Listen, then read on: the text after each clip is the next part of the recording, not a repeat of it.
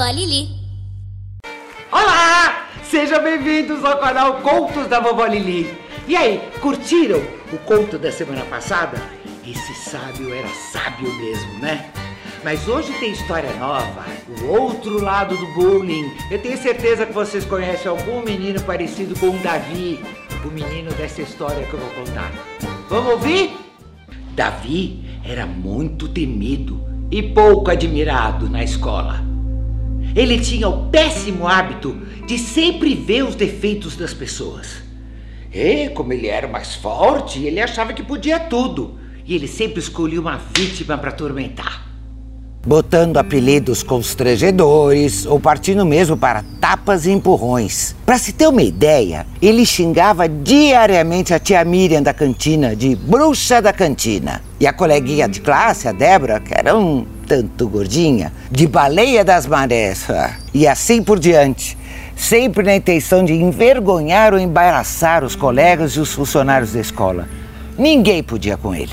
Além disso, ele também batia nos bichinhos, puxando o rabo, a orelha deles com força, para desespero de outras crianças que tentavam impedi-lo, buscando ajuda e apoio dos professores. Um dia, depois de várias confusões causadas por ele, a professora Ruth mandou chamar sua mãe, que jamais apareceu.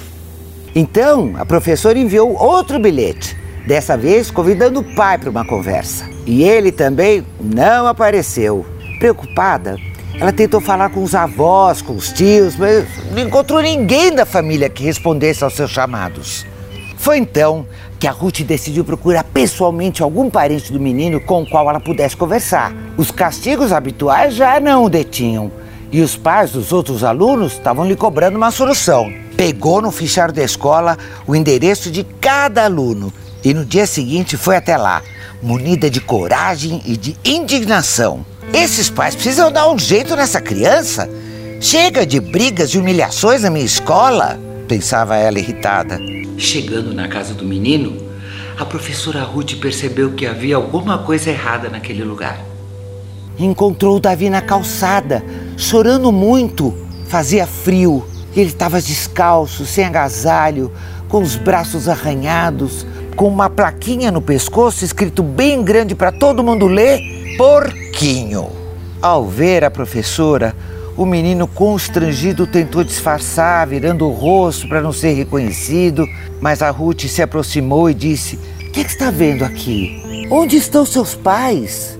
Foi então que, baixando a cabeça, ele lhe respondeu com os olhos cheios de lágrima: Eu não tenho pais, professora. Eles morreram num acidente quando eu ainda era bem pequenininho.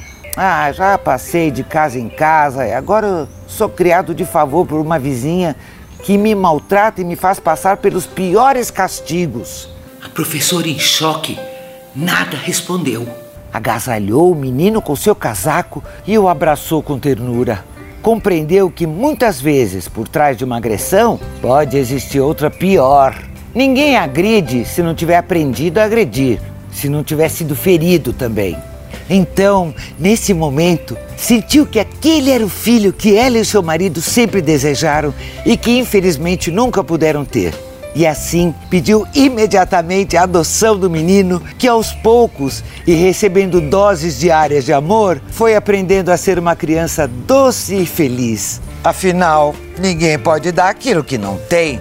Portanto, Ninguém deve ser desrespeitado. Muito pelo contrário, devemos compreender e até ajudar aqueles que nos parecem mais covardes, porque certamente não tiveram bons exemplos de carinho e proteção. Moral da história: aquele que precisa se impor pela força, na verdade, está dando uma grande demonstração de fraqueza. E aí, curtiram a nossa história?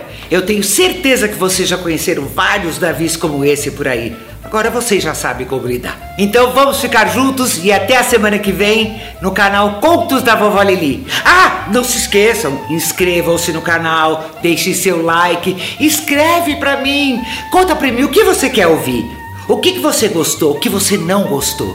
Eu vou mudar para você. Até lá!